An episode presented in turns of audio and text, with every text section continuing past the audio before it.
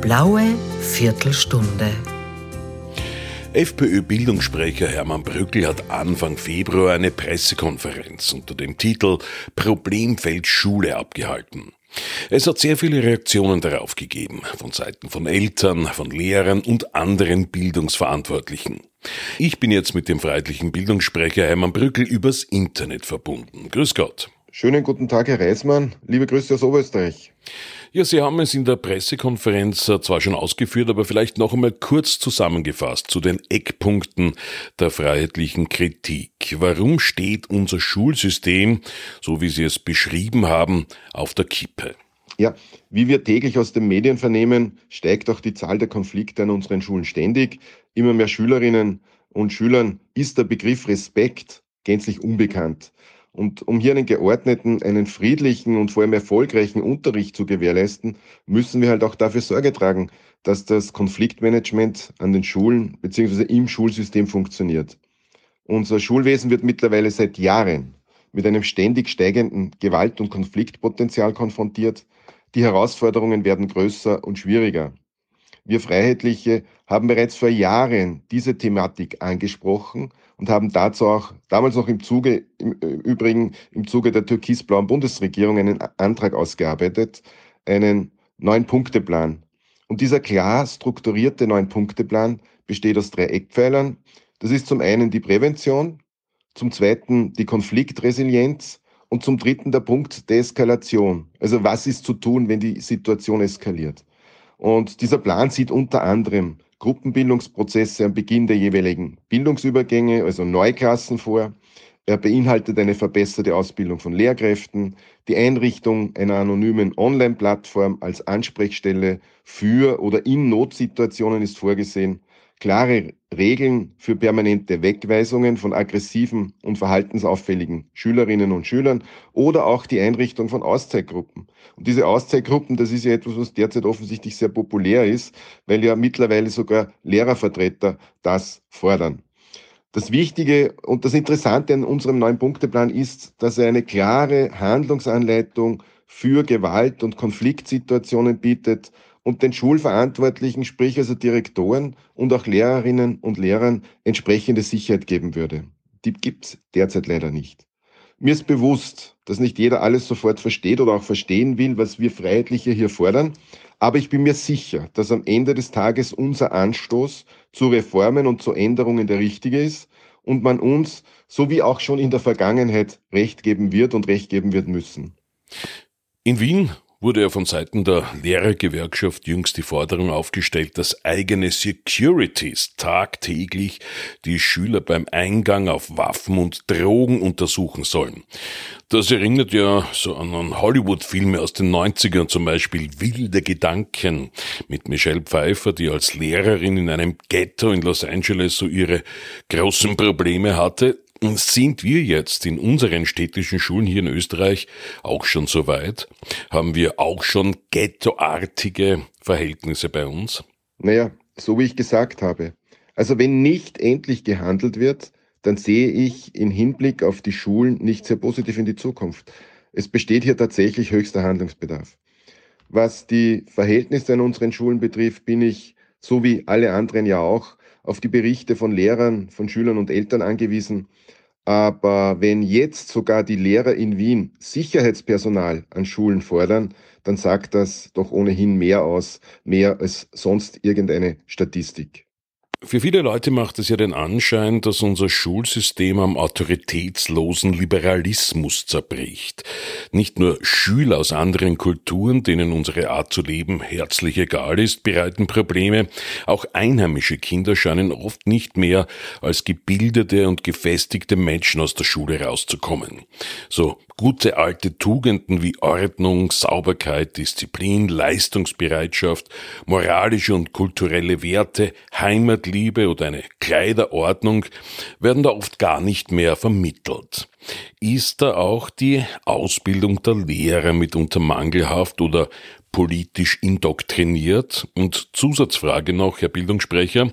In Ihrer Pressekonferenz haben Sie eine Bildungspflicht statt einer Schulpflicht gefordert. Was genau meinen Sie damit? Wie soll denn das ausschauen? Ja, offensichtlich kann das durchaus eine der Schlussfolgerungen sein. Aber grundsätzlich würde ich die Pädagogenausbildung nicht als mangelhaft bezeichnen.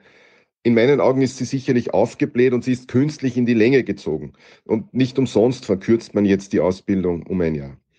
Und diese Verkürzung ist im Übrigen ja auch eine jahrelange Forderung von uns Freiheitlichen, wobei ich hier schon auch einmal anmerken darf, ähm, dass wir in der Vergangenheit mit unseren Forderungen stets von den anderen Parteien abgetan wurden, dass wir im Nachhinein aber immer Recht bekommen haben und Recht behalten haben. Und das ist ja Gott sei Dank auch belegbar. Gerade in Corona-Zeiten beispielsweise, wo wir als Freiheitliche schon sehr früh die Wiederöffnung der Schulen gefordert haben. Wir sind dafür gescholten worden, wir sind geschimpft worden dafür. Wie sich heute aber zeigt, lagen wir damit absolut richtig. Denn natürlich haben die langen Schulschließungen unseren Kindern äh, insgesamt nicht gut getan. Und sie haben hier natürlich physischen und psychischen Schaden mehr oder weniger äh, erlitten. Also das kann man ja nicht wegwischen.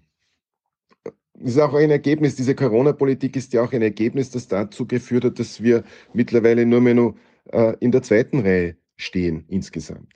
Und wie ich eingangs schon beschrieben habe, sind die Mängel in unserem Schulsystem in den vergangenen Jahren, eigentlich muss man ja sagen, in den vergangenen drei Jahrzehnten, immer schwerer geworden. Rote und schwarze Minister haben hier für diesen schleichenden Abstieg, nenne ich es jetzt einmal, gesorgt. Und daher sind wir der Meinung, dass man viele Dinge einfach neu denken muss, dass man neue Wege suchen und gehen muss. Wir Freiheitliche tun das. Und weil Sie mich um den Begriff der Bildungspflicht gefragt haben, ähm, Bildungspflicht statt Schulpflicht. Das ist also der Slogan, das ist, der sozusagen als Überschrift dienen soll und den wir hier verwendet haben. Aber was meinen wir jetzt tatsächlich damit? Künftig sollen den Schülern Bildungsziele vorgegeben werden, die sie erreichen müssen. Die Bildungsziele sind an den Bildungsübergängen, also am Ende der vierten Klasse Volksschule oder der vierten Klasse Mittelschule oder Gymnasium und am Übergang zur Universität beziehungsweise vor dem Eintritt in das Berufsleben anzusiedeln. Und die Ausgestaltung dieser Ziele bzw. die Zieldefinition soll hier im Zusammenspiel mit den Zielbildungseinrichtungen äh, erfolgen. Das heißt also zum Beispiel, und das ist jetzt das wirklich Relevante, die Universitäten bzw. die Fachhochschulen legen fest, was ein Maturant können muss, damit er ein bestimmtes Studium antreten kann. Genauso wie die Mittelschulen oder die Gymnasien festlegen, was ein Volksschüler können muss, um den jeweiligen Schultyp zu besuchen. Und für die Festlegung der Bildungsziele für Berufseinsteiger, hier sollen aus unserer Sicht die Arbeitgeber und Arbeitnehmervertreter, also etwa die Wirtschaftskammer, die Arbeiterkammer, die Industriellen Vereinigung etc., an der Erstellung mitwirken. Man kann das grundsätzlich, könnte das auch auf die Sozialpartner beschränken, das muss man aber dann entsprechend äh, ausarbeiten. Aber jedenfalls äh, müssen hier jene Einrichtungen, die betroffen sind, mitwirken. Und noch ein Punkt ist uns ganz wichtig in, dieser, in diesem Zusammenhang, nämlich, dass die Erreichung der Ziele nach einer bestimmten Zahl an Jahren abgeschlossen sein muss. Also ein ewiges Beschulen durch die öffentliche Hand von Personen, die es nicht schaffen, das wird es nicht geben können. Und im Zusammenhang mit unserer Forderung wurde uns hier ja viel unterstellt, Populismus, so wie wir das ja kennen, wie üblich, oder auch, dass wir die Verantwortung für die Bildung dem Staat wegnehmen wollen. Nein, natürlich nicht. Es bleiben ja die Strukturen erhalten und wir schaffen das Schulwesen ja nicht ab. Was wir aber damit erreichen ist, dass wir die Dinge wieder auf das Wesentliche konzentrieren, dass wir von der Theorie wieder zu mehr Praxis kommen und vor allem, und äh, das ist sehr zentral für uns, dass der Leistungsgedanke, die Leistungsbereitschaft wieder mehr Fuß in unserer Gesellschaft und in unserem Denken fassen.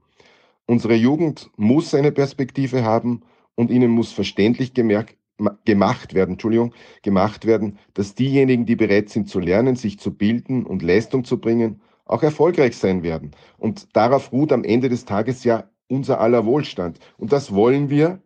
Wir wollen nicht mehr und nicht weniger. Also insgesamt kann ich sagen, wir haben hier offensichtlich wirklich den Nerv getroffen.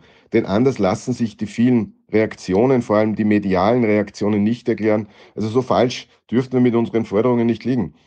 Und ja, wenn ich von Forderungen spreche, wir haben auch einen anderen, einen ganz zentralen Punkt, der für uns sehr, sehr wichtig ist, nämlich die tägliche Lesestunde.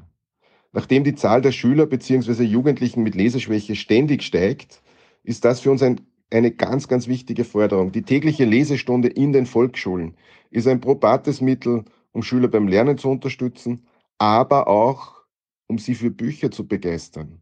Wer viel liest, weiß viel, wer viel liest, lernt viel und Lesen, wie wir alle wissen, Lesen ist Abenteuer im Kopf. Mhm. Ja, und wie soll man jetzt mit Schülern umgehen, die gefährlich für andere sind, die respektlos gegenüber den Lehrkräften und dem Schulsystem hier in Österreich sind?